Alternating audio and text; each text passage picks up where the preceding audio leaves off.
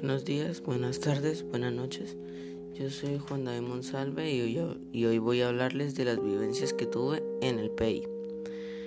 Pues sobre qué trata el PEI. Primero eh, es el proyecto de grado del Colegio San Pedro Claver y en este en este PEI vamos a siempre nos hemos dedicado a hacer actividades que intervengan dos o tres materias o hasta cuatro o cinco materias.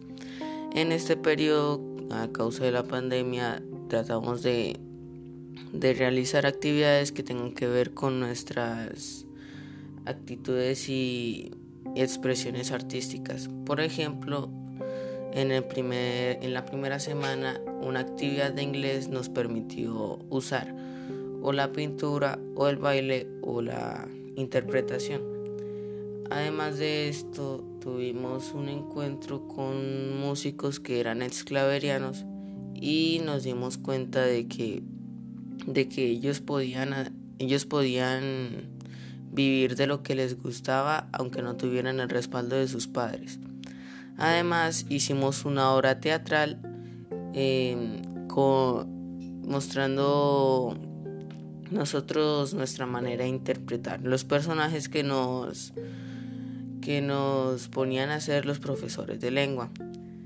Y además de eso también tuvimos que componer una canción en, un taller de sociales y de ética. Esta canción pues no tenía un, un, ritmo muy fijo, pero estaba la letra era demasiado bonita.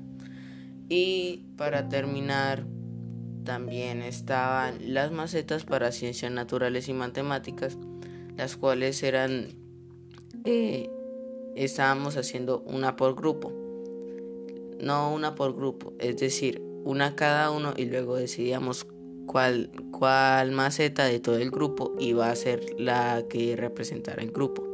Entonces, entonces, por ejemplo, yo era el líder debido a que cada grupo era conformado por una persona de pintura. Y pues en el grupo mío Laura ganó y se quedó se quedó siendo la maceta que iba a representar nuestro grupo. Y por último, eh, estuvimos haciendo una figura tridimensional en, en GeoGebra.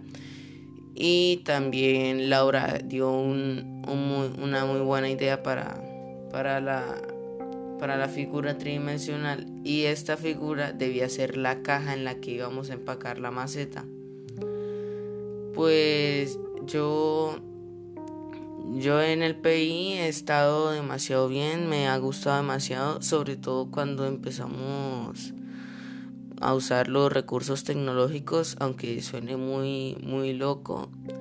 Eh, me gustaba cuando, por ejemplo, uno tenía que estar revisando el correo y la plataforma para mostrar, para ver qué, trabajos, qué trabajos mandaban, porque todo el día estaban mandando trabajos. A veces ocasiones que yo mandaba antes los trabajos que eran, por ejemplo, para mañana. Entonces, pues yo estaba demasiado pilo ahí con, con el portal y con el correo. Cuando empezamos a usar Teams, fue un poco difícil debido a que no usábamos la herramienta antes, jamás la habíamos usado, entonces nos tocó, así como dicen popularmente, cacharrearla y ver cómo se mandaban los documentos, cómo se descargaban, que, cómo subir los archivos, cómo, cómo, dónde eran los chats, cómo eran los equipos, cómo se buscaba en el calendario, qué era, cómo encontrar las tareas y a veces se tornaba difícil.